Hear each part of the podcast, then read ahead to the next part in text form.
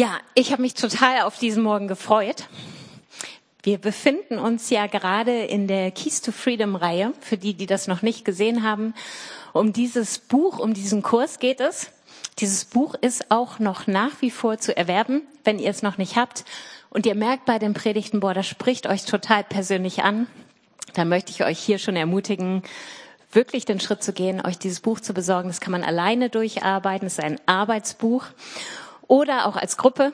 Das ist nochmal deutlich tiefer und schöner. Aber für alle die, die dieses Buch nicht haben, ist uns wichtig, einfach in den Predigten das Thema in diesem Halbjahr aufzugreifen. Und Joe hat letztes Mal den Anfang gemacht und ich darf heute die zweite Predigt dazu halten. Und ich finde es total genial, weil meines Erachtens ist das das Kernthema dieses Kurses. Wenn du dieses Thema nicht für dich ergreifst, bringen dir alle anderen Themen nichts. Joe hat ja letztes Mal dieses Beispiel gebracht von einem Schlüsselbund. Könnt ihr euch erinnern? Und er hat gesagt, da war so ein uraltes Fahrradschloss, wo er eigentlich einen Schlüssel gesucht hat, den er seit Ewigkeit nicht mehr brauchte, um dieses Fahrradschloss zu öffnen. Und er hat den Schlüssel nicht gefunden. Frustrierendes Erlebnis, oder? Da hat man ein Schloss und man findet den Schlüssel nicht. Heute möchte ich das Bild mal umdrehen. Stell dir vor, du hast diesen fetten Schlüsselbund, ein Schlüssel nach dem anderen hängt da dran. Und Schlüssel haben ja auch was von Verheißung, oder? Sie verheißen, dass man damit Räume öffnen kann, dass sich neue Wege auftun. Mit jedem Schlüssel bieten sich dir neue Möglichkeiten, die du aufschließen kannst. Das heißt, so ein Schlüsselbund ist eigentlich was echt Tolles. Jeder Schlüssel steht für eine Verheißung. Aber wenn du nicht weißt, in welches Schloss dieser Schlüssel gehört, bringt dir dieser ganze Schlüsselbund nichts. Und es sind leere Verheißungen, weil dir die Türen dazu fehlen, womit man äh, diese Schlüssel benutzen kann. Das heißt, ohne entsprechende Türen ist der schönste Schlüssel völlig nutzlos. Und ich sag dir, wenn wir hier über diese ganzen Schlüssel reden, die wir bekommen und wo uns verheißen wird, dass wir in Freiheit hineinkommen können und dann in Freiheit bleiben können, dann bringt es dir nichts, wenn du nicht auch die entsprechende Tür kennst, in die diese Schlüssel gehören. Lass uns mal Johannes 10, Vers 9 angucken. Da wird uns nämlich genau gesagt, in welche Tür diese Schlüssel passen. Und hier spricht Jesus von sich selbst. Ich bin die Tür. Wenn jemand durch mich hineingeht, so wird er gerettet werden und wird ein- und ausgehen und Weide finden. Ich liebe diesen Vers. Erstens, weil er ganz klar ist. Jesus mauschelt hier nicht rum und sagt, ich bin eine Tür von vielen, sondern ich bin die Tür. Und hier ist so dieses erstmalige Reingehen. Wer durch mich hineingeht, der wird errettet werden. Das heißt, es gibt diesen einen entscheidenden Moment, wo du zum allerersten Mal diese Tür zur Freiheit aufschließt. Und der ist so entscheidend. Das ist der Schlüsselmoment deines Lebens. Aber dann finde ich toll, dass der Vers dabei nicht stehen bleibt. Das ist nicht einmalig unsere Tür und dann hat sie niemals mehr Relevanz für unser Leben, sondern es ist eine Tür, durch die wir ein- und ausgehen. Da passen die Schlüssel immer wieder rein. Diese Tür hat Relevanz für dein gesamtes Leben. Und wenn du noch nicht überzeugt bist, gucken wir uns noch einen zweiten Vers an. Johannes 8, Vers 36. Da spricht ähm, spricht's wieder von Jesus. Wenn nun der Sohn, also Jesus, euch frei machen wird, so werdet ihr wirklich frei sein. Und das ist der Kern dieses Kurses, Keys to Freedom, Schlüssel zur Freiheit. Wenn wir frei werden wollen, gibt es nur eine Tür, in die alle diese Schlüssel passen. Und das ist Jesus. Das heißt, vielleicht hast du in deinem Leben schon einige Schlüssel gesammelt und so richtig gefunkt hat's nie. Vielleicht ist heute Morgen der Moment, wo du neu begreifst, in welche Tür du diese Schlüssel stecken musst. Und vielleicht öffnen sich plötzlich dadurch Räume in deinem Leben, zu denen du vorher keinen Zugang hattest. Und ich bitte dich, an dieser Stelle nicht abzuschalten und zu sagen, na ja, jetzt ist das eine Predigt für die, mm, die irgendwie noch niemals diese Tür geöffnet haben. Nein, ich meine euch alle. Das Thema heißt nämlich Verbundenheit und Hingabe zu Christus. Das sind zwei krasse Begriffe, oder? Da merkt man gleich, hier, hier kratzt es nicht an der Oberfläche, sondern das sind Begriffe, die wirklich in die Tiefe gehen. Ich finde sie erstmal schwer zu greifen und deswegen habe ich überlegt, wie kann ich das in Form eines Bildes ein bisschen runterbrechen. Und ich möchte euch mal in die Tanzwelt entführen. Also Joe, Joes Leidenschaft ist immer Segeln, meine Leidenschaft ist Tanzen, deswegen nehme ich euch mal damit rein. Und stellt euch doch mal so eine riesengroße Bühne vor und auf dieser Bühne sind ganz viele Tänzer. Wir gucken mal auf die entsprechende Folie. Genau, ich habe lange gesucht. es gibt tausende von Ballettbildern, aber stellt euch einfach mal eine eine große Gruppe an Menschen vor, die auf dieser Bühne tanzen und sie gemeinsam füllen die Bühne aus. Je mehr Leute tanzen, desto wichtiger ist es, dass ihre Bewegungen einfach sicher sind, dass jeder weiß, wie die Choreografie geht und welche Bewegung auf welche folgt. Denn je synchroner die Bewegungen getanzt werden, in dieser riesigen Gruppe, desto powervoller sind die Bewegungen. Du hast das Gefühl, jede einzelne Bewegung kriegt nochmal so einen Stempel, weil sie von allen gleichzeitig ausgeführt und, und dadurch auch betont wird. Und das ist das, was die Zuschauer begeistert. Wenn du eine Masse an Menschen siehst, die sich gleichzeitig im gleichen Rhythmus auf gleiche Art und Weise bewegen. Und da sticht jetzt nicht der Einzelne heraus, sondern das Publikum nimmt die Masse an Gruppe wahr. Und da steckt diese Dynamik drin, die auch wirklich einen mitreißt. Und wenn man in so einer Gruppe tanzt, dann reißt das einen auch selbst mit. Das macht nämlich was mit einem, wenn man Teil so einer Gruppe ist und man führt die gleichen Bewegungen zur gleichen Zeit aus. Das gibt einem was. Gleichzeitig kann sich jeder Tänzer hier auch perfekt in der Gruppe verstecken. Und das ist gut so. Glaubt mir, wenn man selber tanzt. Es passieren einem einfach ständig kleine Fehler oder Unsicherheiten. Und die fallen aber nicht so ins Gewicht, wenn du in einer Gruppe tanzt, weil der Fokus der Zuschauer liegt nicht auf dir persönlich, sondern auf der Gruppe. Und die Bewegungen wirken trotzdem und du kannst dich auch in gewisser Weise dahinter verstecken. Worauf will ich mit diesem Bild hinaus? Ich glaube, dass wir alle wissen, wenn wir von Freiheit sprechen, ist das etwas, was in uns passieren muss. Aber wir sind sehr oft im gemeindlichen oder Glaubensumfeld damit beschäftigt, an unserer äußeren Fassade zu arbeiten. Und das ist nichts Neues. In Matthäus 23, Vers 25 und 26 spricht Jesus genau davon, als er mit den Pharisäern oder über die Pharisäer redet. Wehe euch, ihr Schriftgelehrten und Pharisäer, ihr Heuchler. Ihr reinigt das Äußere eurer Becher und Schüsseln. Ihr Inhalt aber zeugt von eurer Raubgier und Maßlosigkeit. Keine Angst. Also ich rede nicht über Raubgier und Maßlosigkeit heute. Du verblendeter Pharisäer, sorg zuerst dafür, dass der Inhalt des Bechers rein ist. Dann wird auch das Äußere rein sein. Wisst ihr, ich glaube, dass wir gerade in Bezug auf Christsein so viel erlernen können. So viele Bewegungen wie bei einem Tanz, die wir im Laufe der Jahre, die wir mit Jesus unterwegs sind, perfektionieren können und unsere Technik immer mehr verbessern können. Und wir fügen uns perfekt in ein Gesamtbild ein. Und das hat auch eine Dynamik. Das fühlt sich nämlich gut an, gemeinsam unterwegs zu sein. Und ich will das gar nicht schlecht reden. Aber dennoch gibt es diese Momente, wenn wir ganz ehrlich zu uns selbst sind, wo wir merken, ich bin nach so vielen Jahren, die ich mit Jesus unterwegs bin, an manchen Stellen definitiv noch nicht frei. Ich kann das Äußere super beherrschen, aber manchmal scheint das Innere so unaufgeräumt zu sein. Vielleicht hast du dir mal die Frage gestellt, reicht Jesu Kraft vielleicht nicht für dich? Ist er vielleicht in dieser ganzen Kraft, die er verheißt, dich freizusetzen, nicht in der Lage, deine Probleme zu lösen? Ich möchte diesem Bild des Gruppentanzes mal ein anderes entgegen oder gegenüberstellen. Einmal die nächste Folie. Stell dir vor, du hast die gleiche große Bühne und du tanzt allein. Ein Solo. Spätestens wenn du das mal machen musstest, Weißt du, für ein Solo reicht es niemals aus, die Technik zu beherrschen, die Bewegungen zu kennen. Du kannst die beste Technik haben und den Tanz super runterspulen können. Wenn du nicht gleichzeitig aufrichtige Leidenschaft und Hingabe an diesen Tanz auf die Bühne bringst, wird er keinen fesseln. Niemanden.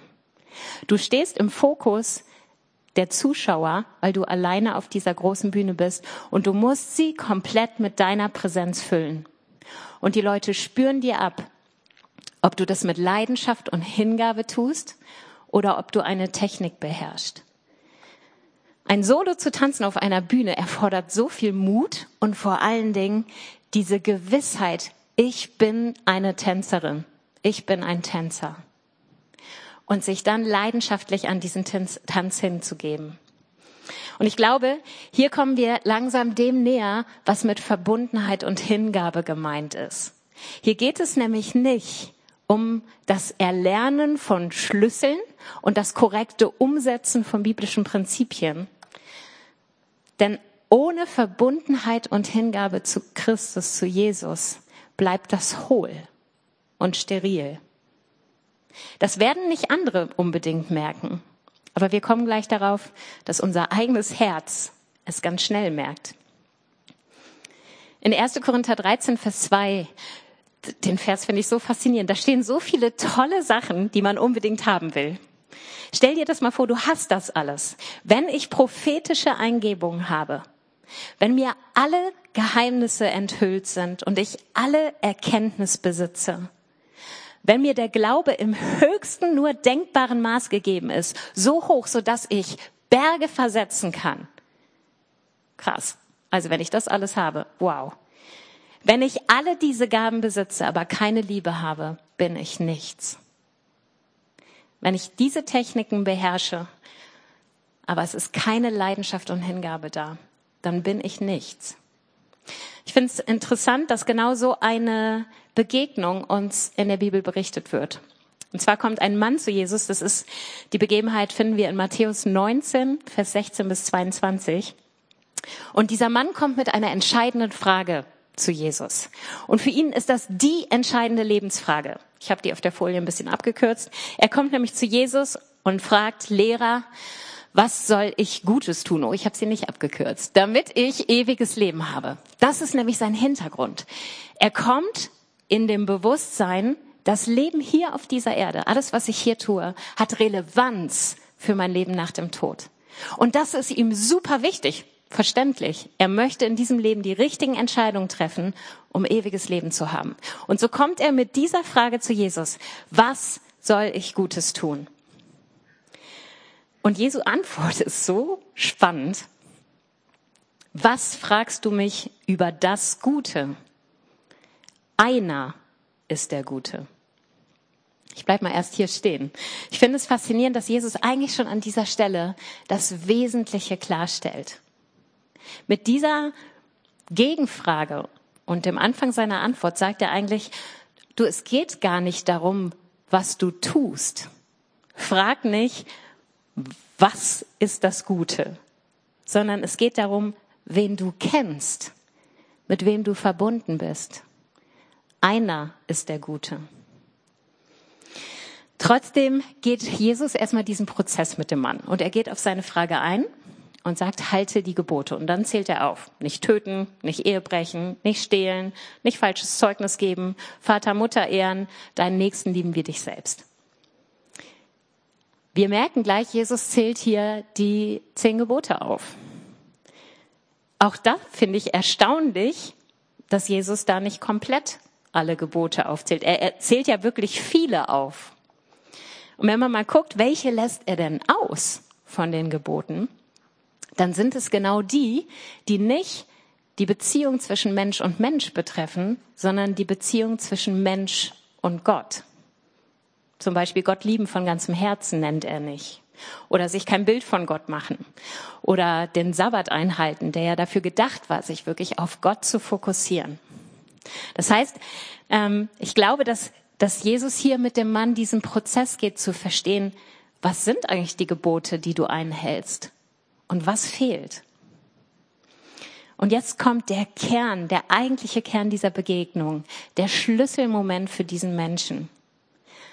Denn er sagt, alles dies, was du jetzt genannt hast, habe ich befolgt und in der Fußnote steht beachtet eingehalten. Was fehlt mir noch? Und hier haben wir es. Die Erkenntnis, den Tanz kann ich perfekt ausführen. Ich habe die Technik perfekt drauf. Aber ich spüre, dass da was fehlt. Ich spüre, dass da die eigentliche Leidenschaft fehlt. Und ich glaube, das ist der entscheidendste Moment im Leben dieser Person. Die eigene Erkenntnis, dass etwas fehlt, dass sich etwas nicht richtig oder nicht vollständig im Herzen anfühlt. Anderen können wir total viel vormachen. Unsere Fassade können wir auf Hochglanz polieren. Aber unserem eigenen Herzen können wir nichts vormachen. Sprüche 4, Vers 23, den hört ihr immer wieder. Den haben wir über dieses halbe Jahr gestellt. Mehr als alles, was man sonst bewahrt, behüte dein Herz, denn in ihm entspringt die Quelle des Lebens. Ein Herz behüten geht nur, wenn man ein Herz erkennt. Und die Quelle des Lebens, die lässt sich nicht in uns täuschen. Wir spüren, ob sie sprudelt oder nicht. Ob wir das zulassen, dass sie sprudeln kann oder ob sie so leicht dahin plätschert. Ich hatte letztens eine Liedzeile, die hieß Life takes place behind the face. Das eigentliche, das wirkliche Leben, das findet hinter deiner Fassade statt, hinter deinem Gesicht, im Inneren. Und da ist es, wo der Heilige Geist dich überführen darf und dich überführen möchte. Denn wir sind nicht da allein drauf gestellt, unser Herz zu erkennen. Gott sehnt sich danach, uns unser Herz offenbaren zu dürfen. Ein Vers, den ich hier immer wieder nenne, und ich werde nicht müde, es zu tun, ist Psalm 139, Vers 23. Erforsche mich, Gott, und erkenne mein Herz. Prüfe mich und erkenne meine Gedanken. Und sieh, ob ein Weg der Mühsal bei mir ist. Und leite mich auf dem ewigen Weg.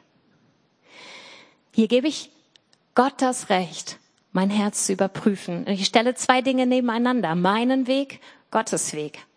Meine Gedanken, Gottes Gedanken. Alles das, was mich ausmacht, wo ich mich entschieden habe, bestimmte Wege zu gehen. Und die Erkenntnis, ich möchte aber auf Gottes Wegen gehen. Und das Wort erkennen im Hebräischen heißt hier ein Innewerden, ein Spüren und Gewahrwerden des eigenen Herzens. Und dann im nächsten Schritt ein Begreifen. Und dazu gehört Ehrlichkeit und Hinhören. Ehrlichkeit zu sich selbst. Und an genau dieser Stelle steht der Mann. Und ich finde es genial, dass er das zulässt. In seiner Frage, was fehlt mir noch, steckt die Ehrlichkeit zu spüren, mein Herz ist nicht rund. Obwohl ich so viele, viel tue, obwohl ich so viel befolge, fehlt etwas. Und dann kommt Jesus und sagt seine Antwort. Wenn du vollkommen sein willst, so geh hin, verkaufe deine Habe und gib den Erlös den Armen. Und du wirst einen Schatz in den Himmeln haben. Und komm, folge mir nach. Jetzt fühlt es sich erstmal so an, als würde Jesus genau darauf eingehen. Du musst noch das und das tun. Aber der entscheidende Satz ist, und komm, folge mir nach. Jesus macht nämlich hier einen Zusammenhang klar. Ich fordere viel von dir. Ich weiß, dass du das gar nicht geben kannst. Das geht nur in der Beziehung zu mir. Wenn du vollkommen sein wirst, sagt Jesus hier, das ist ja schon eine krasse Latte, ne? Also ziemlich hochgehängt. Ich glaube, er meint damit, wenn dein Herz sich rund anfühlen möchte, innerlich eingerastet in dem, wo du eigentlich sein sollst, dann brauchst du, komm, folge mir nach. Wisst ihr, ich kenne dieses Gefühl eines Herzens, das sich nicht rund anfühlt. Das habe ich über Jahre so gekannt. Es hat sich immer so angefühlt, als wäre Gott niemals zufrieden mit dem, was ich tue. Und so habe ich jahrelang mein allerbestes gegeben und bin immer wieder in diesem, an diesem Gedanken gescheitert, dass Gott mir sagt, du genügst nicht. Und wisst ihr, wo dieses Du genügst nicht herkam? Weil mein Herz mir gezeigt hat, es läuft nicht rund. Ich, ich merkte, es fehlt was. Das Problem ist, dass ich es falsch interpretiert habe. Was fehlt? Ich habe daraus gemacht, es fehlt noch mehr Hingabe. Aber wisst ihr, was eigentlich fehlt? Fehlte? Mehr Verbundenheit, mehr Beziehung. Ich habe versucht, Hingabe zu produzieren, um Jesus zu überzeugen, dass ich es wert bin, mit ihm verbunden zu sein. Und ich glaube, dass das Kapitel nicht umsonst Verbundenheit und Hingabe heißt und nicht Hingabe und Verbundenheit. Aber wir beginnen meist damit, durch selbst erzeugte Hingabe Jesus irgendwie zu beweisen, dass wir was wert sind, dass wir seine Liebe wert sind. Durch meinen Dienst, mein Handeln, durch mein Reden, durch den Tanz, den ich lerne. Jesus, schau mal, wie gut ich das alles kann.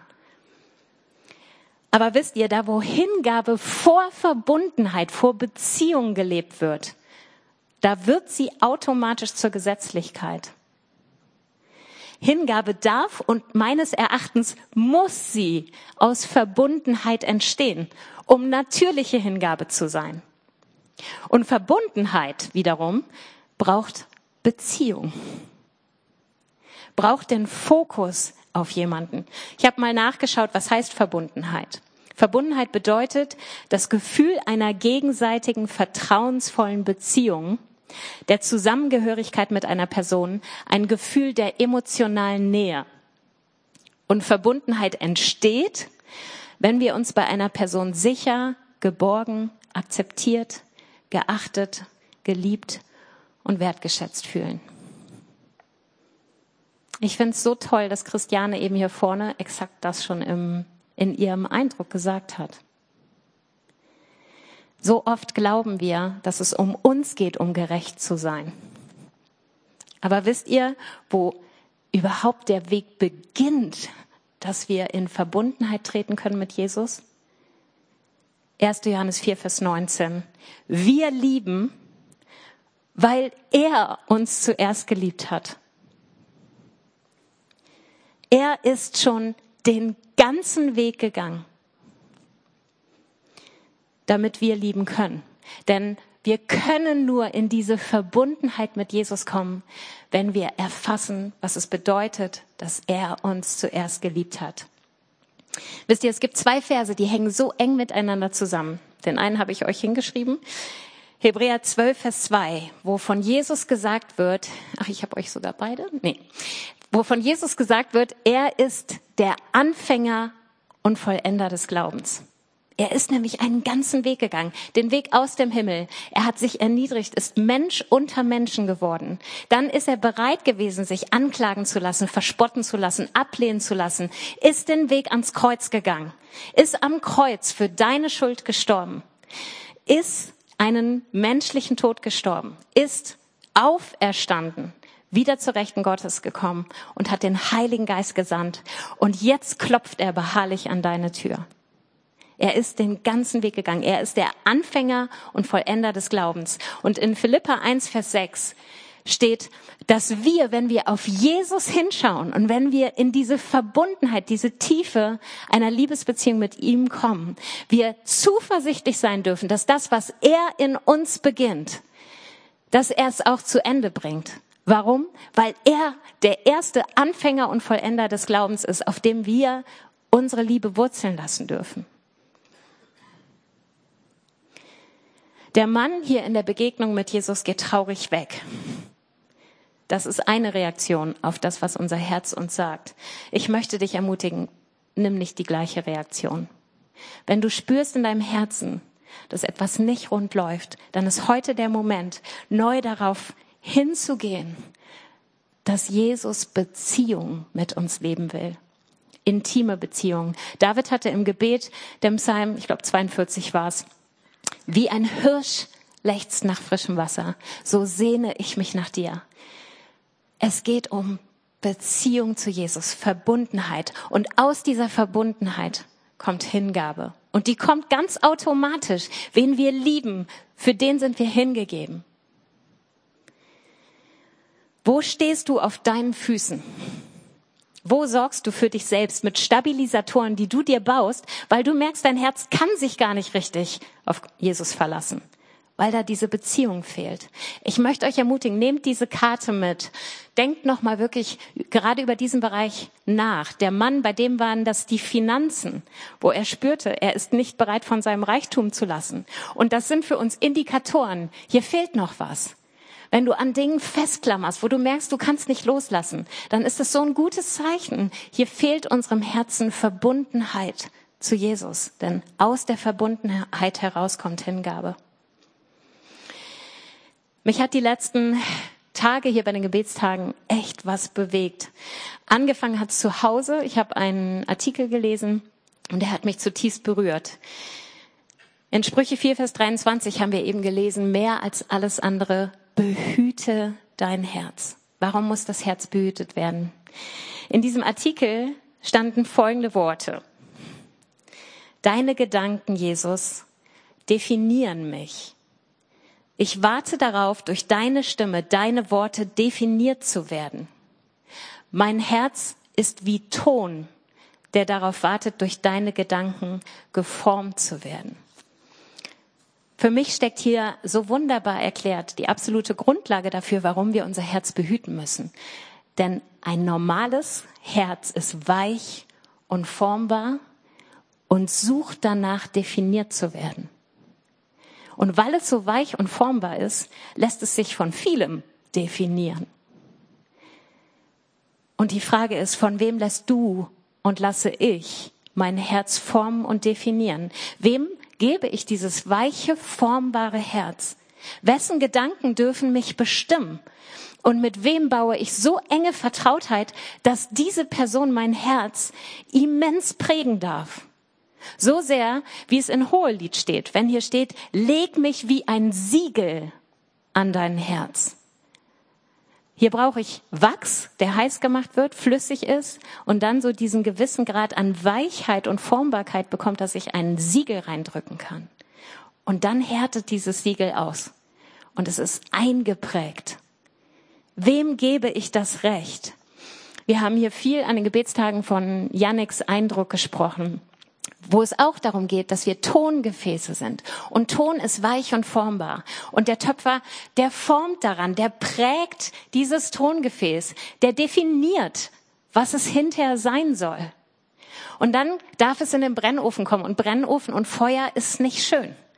Aber es gehört zu diesem Prozess dazu, wo Jesus Dinge in dir aushärten im guten Sinne lassen möchte dass sie so klar in dich eingeprägt sind, in dein Herz, dass es behütet ist in dem, was Jesus gibt, um dich zu definieren. Und an den Gebetstagen, wo wir so viel über dieses Bild gesprochen haben, über die Tonkrüge, habe ich mich gefragt, Jesus, aber mein Herz ist gar nicht immer weich und formbar. Und dann hat Gott mir ein zweites Bild geschenkt, neben dem Töpfer, nämlich das Bild von einem Schmied. Und auch ein Schmied benutzt Feuer. Aber da ist es genau andersrum. Ein Schmied hält etwas Hartes, nicht Biegsames, nämlich Eisen ins Feuer. Warum? Weil wenn das Eisen heiß wird, wird es so weich und formbar, dass es bearbeitet werden kann. Und auch das ist ein Prozess, den Jesus uns schenkt. Ein Prozess, wo er mit uns durch bestimmte Dinge hindurchgeht, die sich nicht immer gut anfühlen. Aber wo er sagt, wenn du ein hartes Herz hast, wenn du merkst, über die Jahre ist da so viel, so viel Gleichgültigkeit in unsere Beziehung gekommen oder so viel Müdigkeit, Erschöpfung, weil du bestimmte Dinge einfach glaubst, die ich gar nicht von dir fordere, dann mache ich dein Herz wieder weich. Also egal, ob du mit einem weichen und formbaren Herzen oder mit einem harten Herzen vor Jesus stehst, Jesus geht den Prozess mit dir.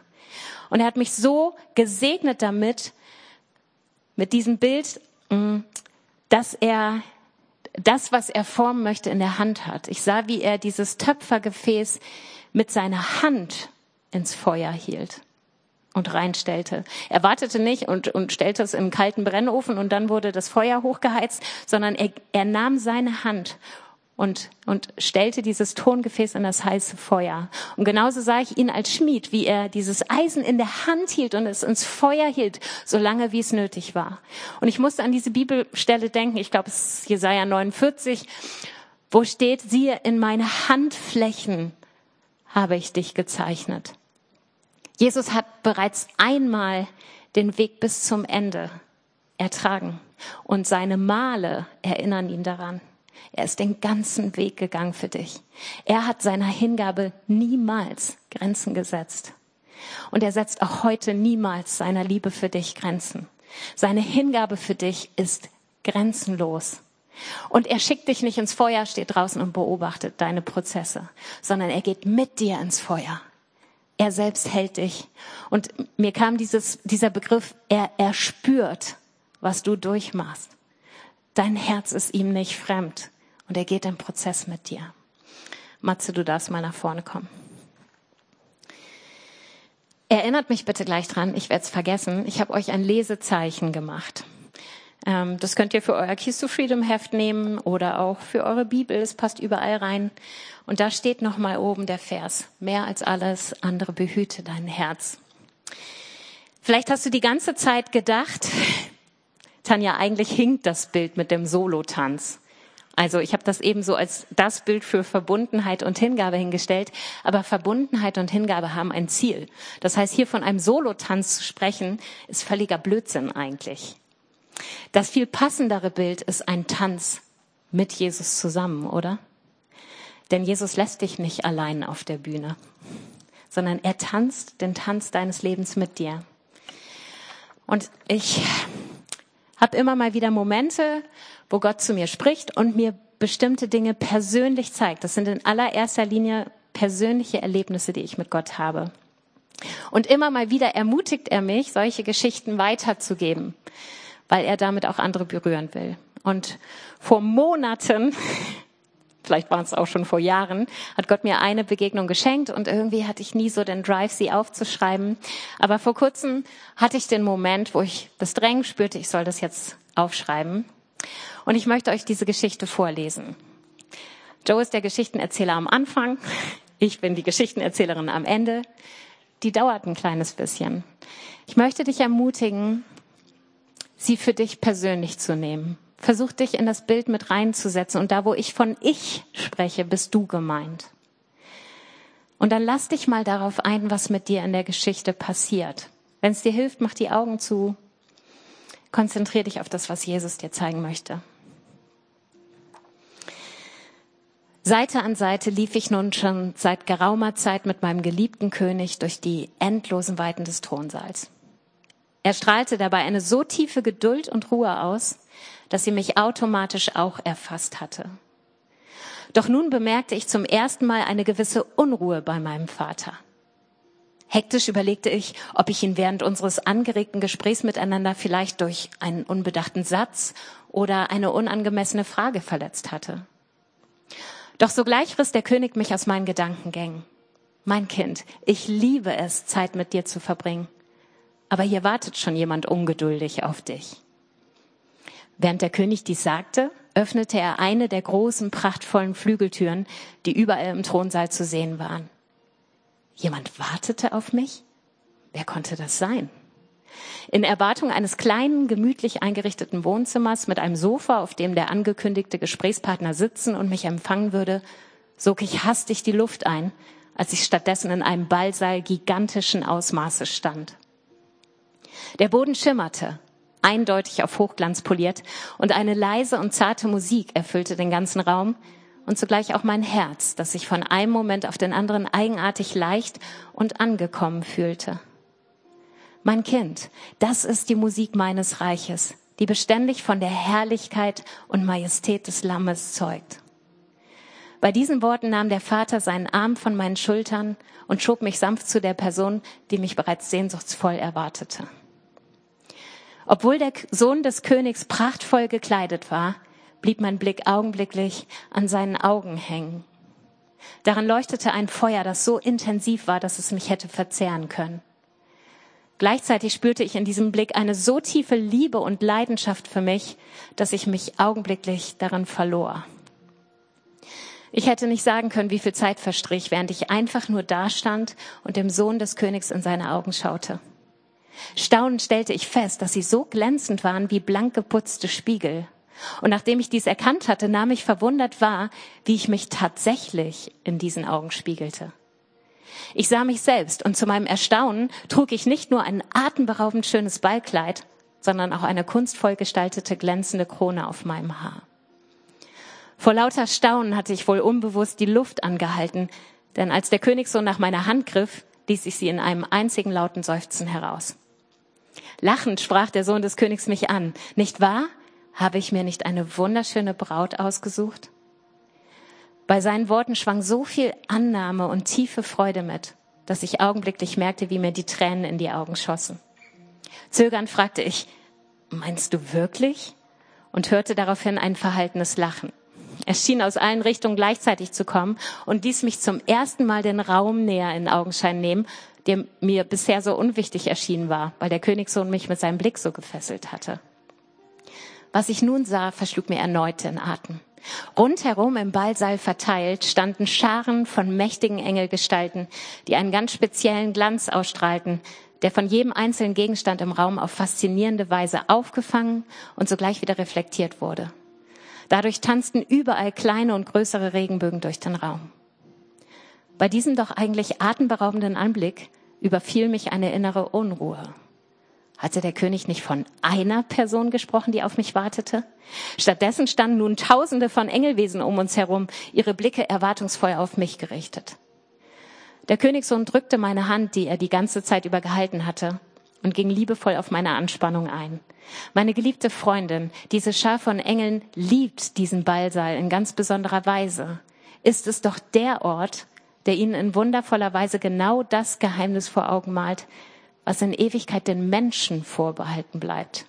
Die tiefe, innige Verbundenheit einer Freundschaft zu mir, getragen von der Leidenschaft des Heiligen Geistes, der in dir wohnt. Während mein Blick über die Scharen wartender Engel wanderte, dachte ich über die Worte des Königssohns nach. Trotz ihrer Größe, ihrer Pracht, ihrer Reinheit, mit der sie diesen Ballsaal ausfüllten, verlangte es den Königssohn nach Freundschaft mit mir. Wie unglaublich war diese Erkenntnis. Tief in meine Gedanken versunken hatte ich gar nicht wahrgenommen, dass mich der Sohn mittlerweile an der Hand in die Mitte des Raumes geführt hatte. Als er nun auch nach meiner zweiten Hand griff und seine Arme zärtlich, aber bestimmt mit meinen in eine nur allzu deutliche Haltung brachte, stieg eine furchtbare Ahnung in mir auf. Entsetzt brachte ich heraus, nein, Jesus, du, du willst nicht mit mir tanzen? Panik ließ mein Herz schneller schlagen. Ich konnte kaum atmen. Mir der vielen Zuschauer um uns herum nur allzu bewusst, überkam ich ein entsetzliches Schamgefühl. Ich wusste genau, dass ich definitiv nicht tanzen konnte, zumindest nicht mit dem Königssohn, im Mittelpunkt der Aufmerksamkeit und zugleich ohne Kenntnis irgendeines Tanzschrittes, geschweige denn einer ganzen Tanzfolge. Bitte nicht, Jesus, bitte nicht hier, flüsterte ich verstört und wollte mich losreißen.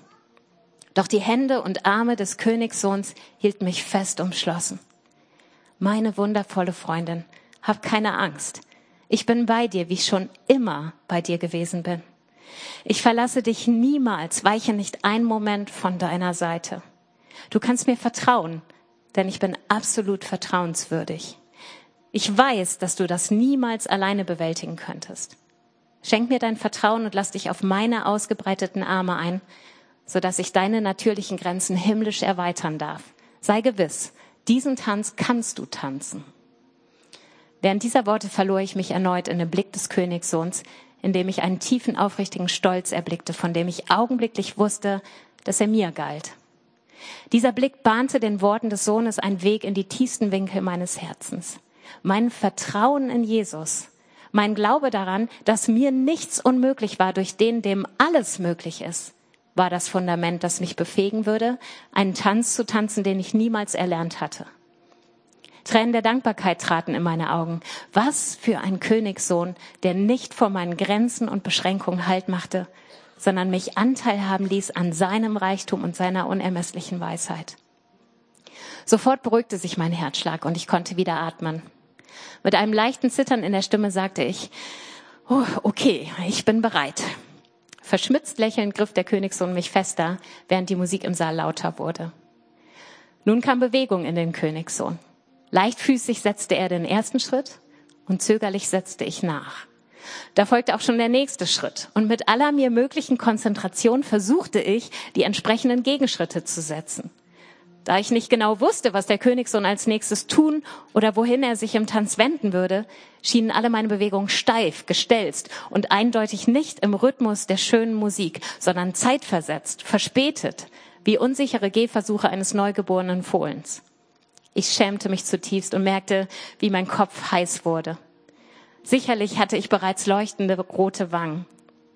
Die Bewegungen des Königssohns wurden langsamer, bis er anhielt und mich sanft ein wenig von sich fortschob, jedoch ohne meine Schultern dabei loszulassen. Peinlich berührt schaute ich auf den Boden vor meinen Schuhen. Aber liebevoll ergriff der Königssohn mein Kind, Kinn und hob meinen Kopf an, bis ich ihm in die Augen blicken musste. Wusstest du, was es mit dem Geheimnis auf sich hat, dass ich dich Freundin nenne? Neugierde machte sich in mir breit und sorgte dafür, dass zumindest ein großer Teil meiner Scham sich verflüchtigte. Was meinst du, Jesus? Der Königssohn erwiderte, Weißt du, viele, die sich für mich entschieden und mir aufrichtig ihr Herz gegeben haben, bleiben in ihrer Nachfolge an dem Punkt stehen, meine Schüler zu sein. Sie wollen meinem Beispiel folgen und von mir lernen, wollen an meinem Leben sehen, wie sie selbst leben sollen. Doch ich sage dir, meine Freundin, dass du nicht nur an mir und meinem Beispiel dranbleiben, sondern in mir sein und bleiben sollst. Nur dann bist du in der Lage, meinen Fußspuren nicht nur zu folgen, sondern sie im herrlichen Rhythmus und Gleichklang des Himmels mit mir zu gehen. Sieh her, was ich meine. Bei diesen Worten nahm der Königssohn wieder seine Tanzhaltung auf und zögernd legte ich meinen Arm und meine Hand in die entsprechende Position. Was sollte ich nun anders machen?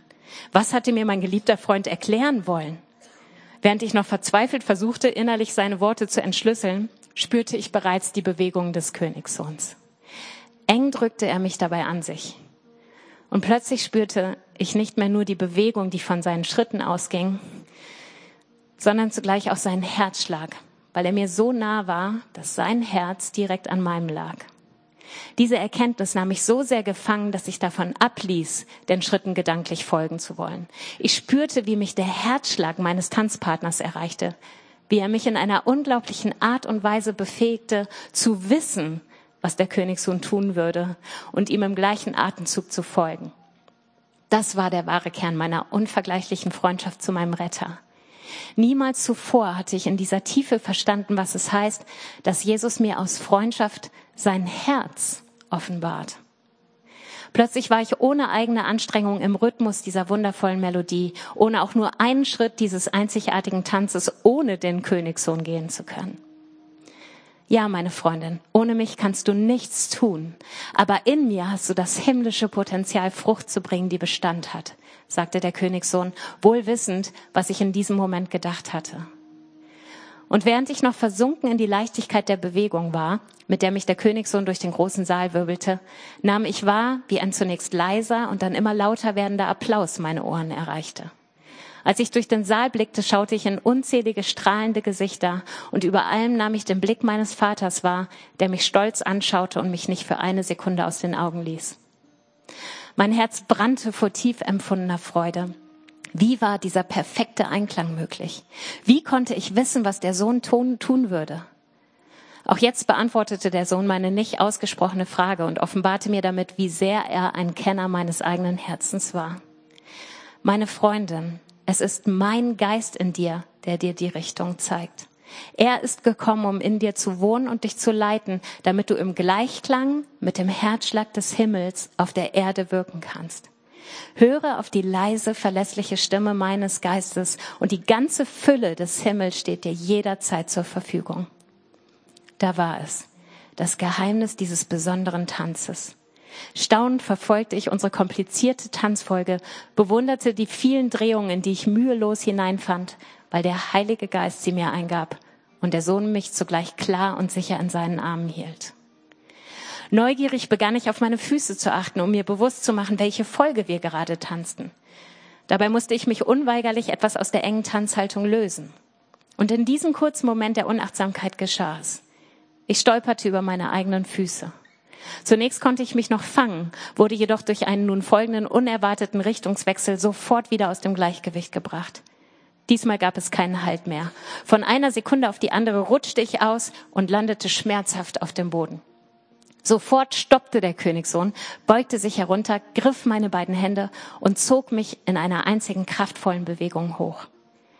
Als ich spürte, dass er mich in seine Arme ziehen wollte, kehrte ich ihm so schnell ich konnte den Rücken zu. War mir zu Beginn des Tanzes schon einmal die Röte ins Gesicht gestiegen, war es nun, als würde mein ganzer Körper in Brand stehen. Ich wunderte mich kurz, warum ich so bebte, bis mir bewusst wurde, dass ich laut und bitterlich schluchzte. Hatte nicht gerade alles so wunderbar geklappt? Hatte ich nicht gerade noch den Applaus und die Anerkennung der Zuschauer genossen? Und nun das. Ich hatte es von Anfang an gewusst. Ich war überhaupt nicht in der Lage zu tanzen. Wie hatte mich der Königssohn dazu überreden können, wo er doch wusste, dass mir diese Aufgabe viel zu schwer sein würde? Voller Scham und Selbstanklage traute ich mich nicht, meinen Blick zu heben.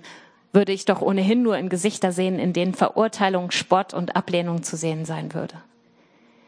In einem stetigen Strom flossen meine Tränen und durchnässten den Stoff meines schönen Kleids. Da spürte ich einen sanften Druck an meinem Arm. Zögernd schaute ich auf und sah, dass das Gesicht des Königssohns direkt vor meinem war. Und wieder nahm ich sein liebevoller Blick gefangen. Dennoch schaffte ich es, ihm wütend und enttäuscht entgegenzuschleudern. Warum hast du das getan? Warum hast du das zugelassen? Warum hast du mich vor allem bloßgestellt? Die Gegenfrage des Königs überraschte mich. Meine Freundin, darf ich dich führen? In dieser einen Frage, die so gar nicht zu meiner Anklage zu passen schien, lag so viel Zärtlichkeit und Hingabe, dass ich nicht anders konnte, als innerlich aufzuhorchen. Hatte ich Jesus nicht führen lassen? Und während ich vor meinem inneren Auge noch einmal Revue passieren ließ, was mich hatte stürzen lassen, traf mich die Erkenntnis in einem einzigen Augenblick. Ich hatte mich gesonnt in der Anerkennung, die den Raum erfüllt hatte, hatte geschwelgt in dem Bewusstsein, was ich in den Armen des Königssohns zustande brachte, dass ich begonnen hatte, nicht nur kurzzeitig die Richtung vorzugeben, sondern tatsächlich auch die Führung zu übernehmen. Ich hatte mich unmerklich aus den starken Armen meines Freundes gelöst und damit begonnen, ohne ihn meine eigenen Schritte zu setzen. Wie oft war mir das in meinem Leben schon passiert? Gerade noch hatte ich meine große Abhängigkeit von der Kraft und Führung meines Königs und seines Sohnes vor Augen gehabt. Und im nächsten Moment hatte mich die Konzentration auf meinen Anteil in dieser Beziehung in eine vermeintliche Unabhängigkeit hineingeführt, in der ich nur fallen konnte. Nicht der Königssohn hatte dafür gesorgt, dass ich überfordert gewesen war und stürzte, sondern mein eigener Stolz und der Blick auf mich selbst hatte mich zu Fall gebracht. Wie wichtig war es mir eben noch gewesen, vor allen Anwesenden in besonderer Weise zu glänzen. Jetzt erfüllte stattdessen nur noch eine einzige Sehnsucht mein Herz. Jesus, vergibst du mir meinen Stolz und auch meinen Glauben, dass ich selbst die Führung in diesem Tanz übernehmen kann oder überhaupt muss? Hoffnungsvoll und zugleich ängstlich schaute ich den Königssohn an. Er ließ nicht auf sich warten. Mit einer schnellen Bewegung nahm er mich fest in seine starken Arme. Dabei hörte ich seine leise und sanfte Stimme direkt an meinem Ohr. Meine Geliebte, mein Arm ist nicht zu kurz oder zu schwach, dich zu retten und zu halten. Vertraue dich mir und meiner Führung an. Und du darfst erleben, dass ich den Tanz, den ich mit dir begonnen habe, auch zu einem wundervollen Ende bringe. Bei diesen Worten nahm der Sohn erneut seine Tanzhaltung ein und dankbar ruhte ich in seinem starken Arm, den ich auf meinem Rücken spürte. Die Hand meines Retters ergriff mich fest und im nächsten Moment wirbelten wir bereits in wilden Drehungen durch den ganzen Ballsaal. Trotz der schnellen Bewegung spürte ich eine Leichtigkeit, die von meinem ganzen Körper Besitz ergriff. Fasziniert bemerkte ich, wie ich immer leichtfüßiger wurde und jegliche Last von mir abfiel. Hätte ich die Augen nicht offen gehabt, hätte ich geglaubt zu fliegen. Bei jeder Drehung, jedem Schritt war ich mir der starken Arme meines Retters bewusst, die nicht einen Moment müde wurden oder sanken. Sie waren meine Stütze, sie gaben mir Sicherheit und Halt und nahmen mir die ganze Last des Alltags, die sich oftmals so schwer anfühlte. Meine geliebte Freundin, flüsterte mir der Königssohn zu, während er mich sanft mit einem Arme um sich herumführte. Lass mich dich nach meinen wunderbaren Plänen führen und ich lasse dich in all deiner Schönheit erstrahlen. Und während ich mich unter der Hand des Königssohns im Einklang mit der sanften inneren Stimme des Heiligen Geistes im Kreis führen ließ, spürte ich, wie die mir vom König verliehene Würde einer Königstochter sich mit der Herrlichkeit des Raumes und dem Strahlen der Engelwesen zu einem besonderen Gesamtkunstwerk verband, das sich in einem gewaltigen gemeinsamen Ruf Ausdruck verlieh. Heilig, heilig, heilig bist du, Lamm Gottes. Jesus, danke, dass der Tanz des Lebens auf der großen Bühne nicht von uns alleine getanzt werden muss. Danke, dass wir in Verbundenheit mit dir stehen dürfen, so eng, dass dein Herzschlag zu unserem Herzschlag werden darf. Danke, dass du uns Freunde nennst, dass du uns so gerne mitteilst, wie dein Herz aussieht und dass wir uns gleichzeitig prägen lassen dürfen, dass wir uns mit unserem Herzen einfach sicher wissen, bei, sicher wissen dürfen bei dir, dass du derjenige bist, der uns definiert, der uns prägt, der dieses Herz formt auf wunderbare Art und Weise. Wir wollen unser Herz neu lernen zu behüten. Heiliger Geist, wir laden dich ein, da wo du uns offenbarst, wo unser Herz steht, dass wir nicht traurig weggehen wie der Mann in der Begebenheit mit Jesus, sondern dass wir uns dem aussetzen in diesem Prozess, Jesus. Dass wir neu sagen, komm an mein Herz, ich möchte dir folgen. Danke, dass du diesen Weg mit uns gehst. Amen.